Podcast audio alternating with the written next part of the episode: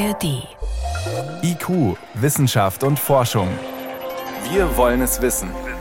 Ein Podcast von Bayern 2 in der ARD Audiothek. Wenn die Heizung ausfällt, haben wir ein Problem. Hallo, ich bin Birgit Magira und ich freue mich, gleich einem weltweit führenden Ozeanographen einige Fragen zu stellen zum Golfstromsystem Oft wird verkürzt über den Golfstrom gesprochen. Darum geht's diesmal. Das ist diese gewaltige Meeresströmung, die unter anderem Europa im Winter mit milder Luft versorgt. Durch die Klimakrise wird diese Strömung schwächer. Ein Faktor dabei sind arktische Gletscher, die abschmelzen. Und die nicht neue, aber immer dringlichere Frage ist, könnte diese atlantische Heizung in absehbarer Zeit zusammenbrechen? Dazu sind in letzter Zeit einige Studien erschienen und bevor wir gleich ins Gespräch gehen, Erstmal schauen, was wissen wir eigentlich? Würde der Nordatlantikstrom schwächeln, hätte das großräumige Auswirkungen, erklärt Levke Cäsar vom Potsdam Institut für Klimafolgenforschung. Weil diese Zirkulation einen großen Einfluss auf das Wetter allgemein in Europa hat. Was für Temperaturen erwarten wir gerade im Winter? Wie viel Niederschlag gibt es? Wie viele Stürme gibt es? Das System hat aber auch Einfluss auf den Meeresspiegel und wie hoch dieser ist, insbesondere an der Ostküste der USA. Wir wissen auch Einflüsse zu den afrikanischen und asiatischen Monsunsystemen. Und das alles, weil riesige Mengen warmes Meerwasser aus den mittleren Breiten nach Norden fließen und abgekühlt wieder zurück Richtung Süden. Angetrieben wird der Strom durch den hohen Salzgehalt im Norden. Was würde passieren, wenn über einen sehr langen Zeitraum ständig Süßwasser in den Nordatlantik fließen würde? Dieses Gedankenspiel haben niederländische Forschende in einem Computermodell nachgerechnet, erklärt Jochem Marotzke vom Max-Planck-Institut für Meteorologie, der nicht an dieser Studie beteiligt war. Was die Autoren gemacht haben, ist, dass sie diese Nordatlantikströmung gestört haben mit einem relativ kleinen Eintrag von Süßwasser, der aber immer stärker wird. Und dann ist wirklich irgendwann die Atlantikzirkulation kollabiert. Das Besondere ist, dass wir wirklich zum ersten Mal in einem Klimamodell dieser Güte und dieser Klasse einen solchen Kollaps der Zirkulation sehen. Und das heißt, Europas Warmwasserheizung im Meer würde ausfallen. Allerdings hat dieses Modell keinen anderen Einfluss auf das Klima einbezogen. Es ging nur darum zu zeigen, was passieren kann, wenn immer mehr Süßwasser ins Meer strömt, als erster Schritt für weitere Berechnungen dass man sagt, ich nehme dieses Modell, welches im Prinzip einen Kollaps der Zirkulation zeigen kann, und frage, würde ein solcher Kollaps auch in einem Klimawandelszenario stattfinden? Zum Verhalten des Strömungssystems in der Realität des Klimawandels kann und will diese Studie also keine Aussage machen, aber sie schafft die Voraussetzungen für solche Prognosen.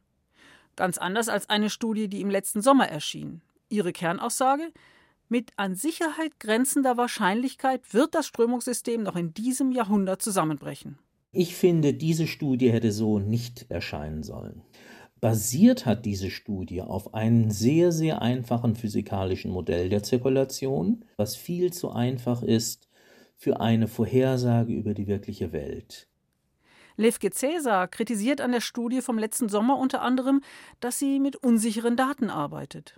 Die Datenreihe, die da verwendet wurde, das sind sogenannte Näherungs- oder Proxy-Daten. Und für die Methode bräuchten man eigentlich eine bessere Messung.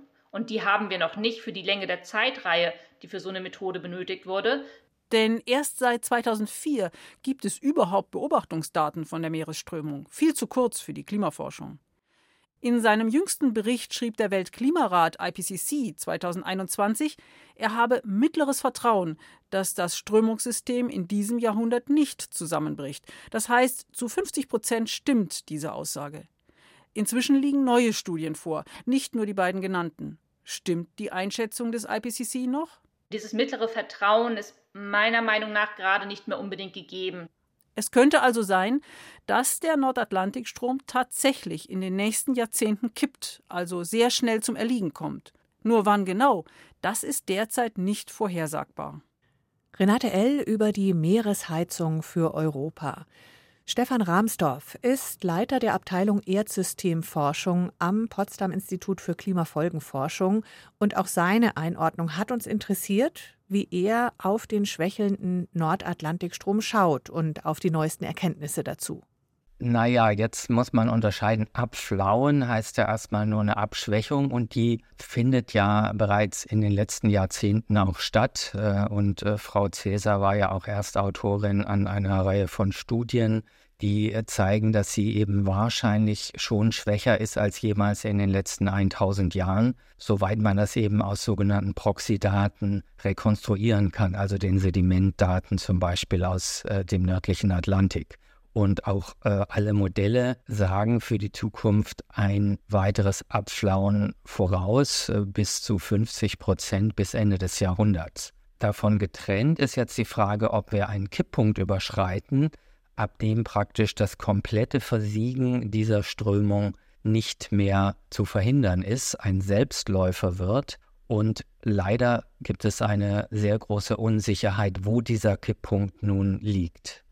Bevor wir über diese Unsicherheit und den Kipppunkt selber sprechen, vielleicht noch mal von vorne. Erstmal eine Begriffsklärung. Wir sagen ja landläufig Golfstrom, das ist aber nicht ganz richtig. Worum geht es hier genau? Es geht hier um die atlantische Umweltzirkulation, auch AMOC genannt nach dem englischsprachigen Kürzel. Und das ist praktisch eine riesige Umwälzung bis in die Tiefe des gesamten Atlantikwassers, also von der Südspitze Südafrikas bis ins Nordmeer. Und der treibende Faktor dabei ist, dass das Wasser in den hohen Breitengraden, wo es eben kalt ist im Norden, auch entsprechend schwer ist, hohe Dichte durch das kalte Wasser und dort in die Tiefe absinkt.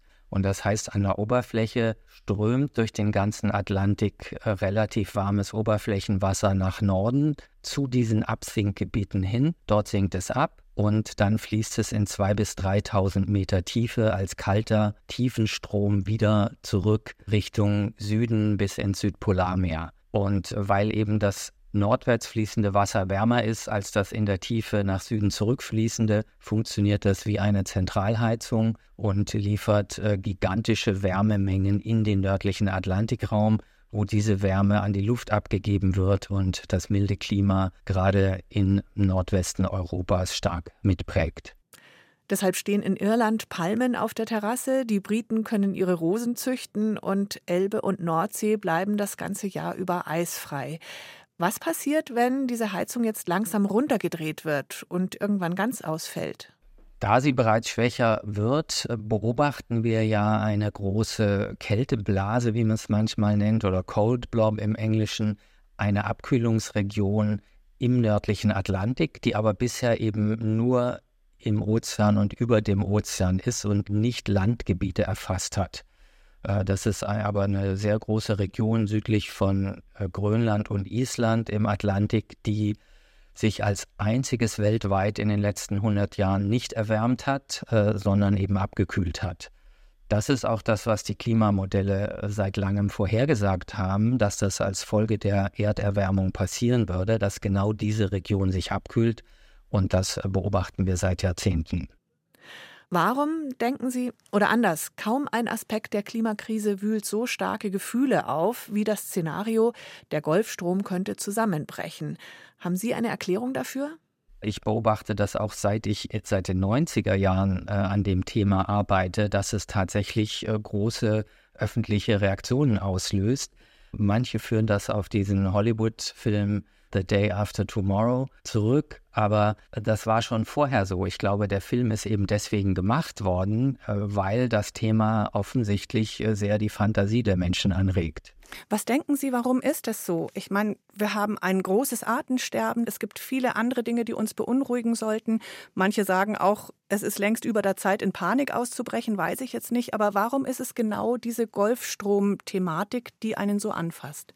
Also was ich vermuten kann, ist, dass es einmal so gegen die Intuition ist, dass im Zuge einer weltweiten Erwärmung es dann regional doch genau zum Gegenteil kommt, zu einer starken Abkühlung und auch diese Tatsache, dass es ein Kipppunkt ist, wo dann etwas Unaufhaltsames ausgelöst wird, hilft wahrscheinlich auch da, die, die Fantasie zu beflügeln. Ja, wenn etwas kippt, gerät es endgültig außer Kontrolle. Warum ist es so schwierig, so einen möglichen Kipppunkt genau zu berechnen? Die gewonnenen Daten werden immer mehr, die Modelle immer besser.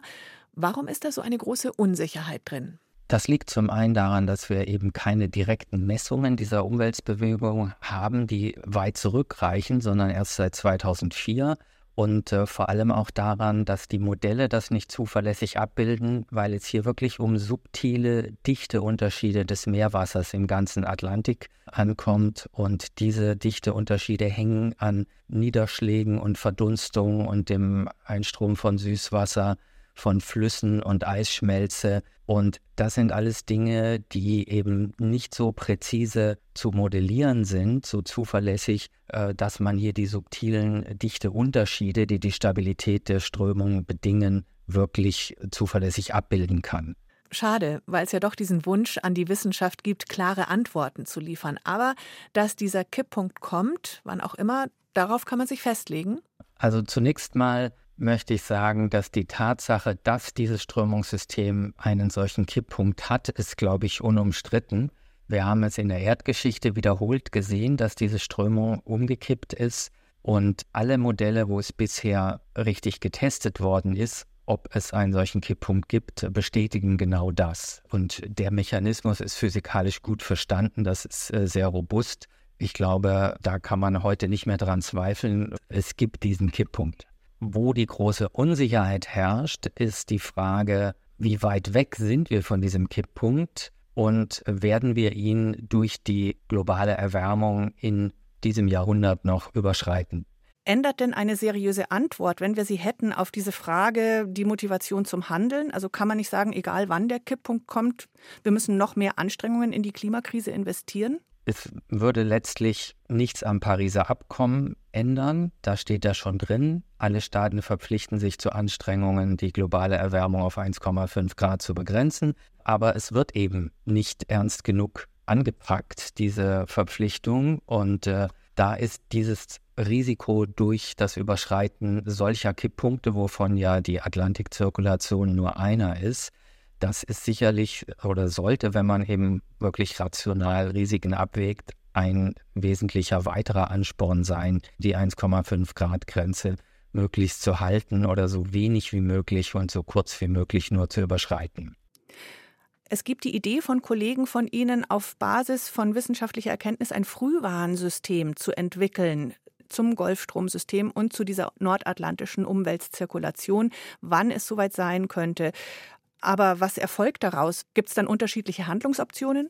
Ich würde es nicht äh, Frühwarnsystem nennen, sondern es geht darum, Frühwarnzeichen zu erkennen in den Messdaten, die wir schon haben, die wir seit Jahrzehnten sammeln, weil gerade diese ganzen Frühwarnzeichen, nach denen man schaut, brauchen immer längere Datenreihen. Also man kann nicht jetzt anfangen, da was Neues äh, zu messen, das ist auch nicht der Vorschlag, sondern es geht darum, aus der Entwicklung der letzten Jahrzehnte oder möglichst 100 Jahre aus Datenreihen abzulesen, nähern wir uns einem Kipppunkt oder nicht. Es sind dazu vier Studien in den letzten äh, drei Jahren erschienen.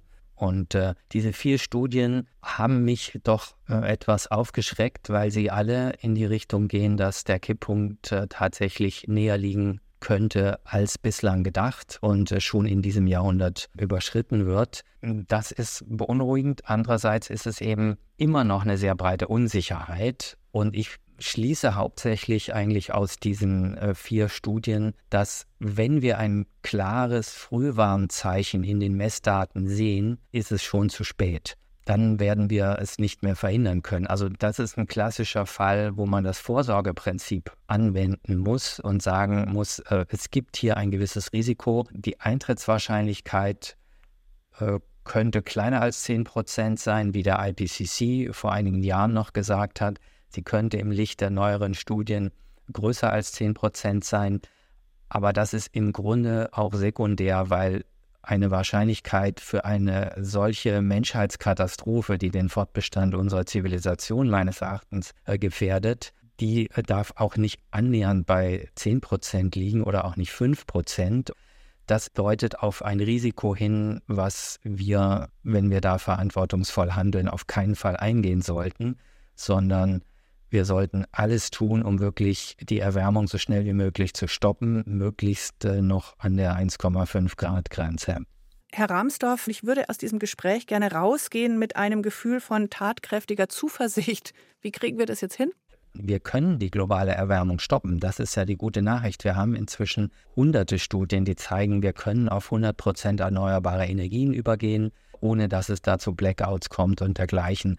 Das Hauptproblem sind die erheblichen Widerstände, die letztlich durch die Lobby der fossilen Energien zustande kommen, durch Rechtspopulisten, die einfach das Problem verleugnen. Und wir dürfen uns durch diese Widerstände, die im Moment den Fortschritt beim Klimaschutz auf äh, unverantwortliche Weise verlangsamen, nicht hemmen lassen, sondern im Gegenteil anspornen, hier noch mehr dafür zu kämpfen, dass Klimaschutz endlich die Priorität bekommt die er braucht, wenn wir eine Katastrophe noch verhindern wollen.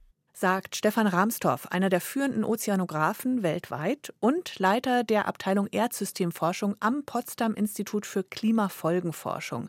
Wer da tiefer eintauchen will ins Thema, es lohnt sich ein Blick in die Shownotes. Ansonsten gern auf Wiederhören und zuversichtlich bleiben.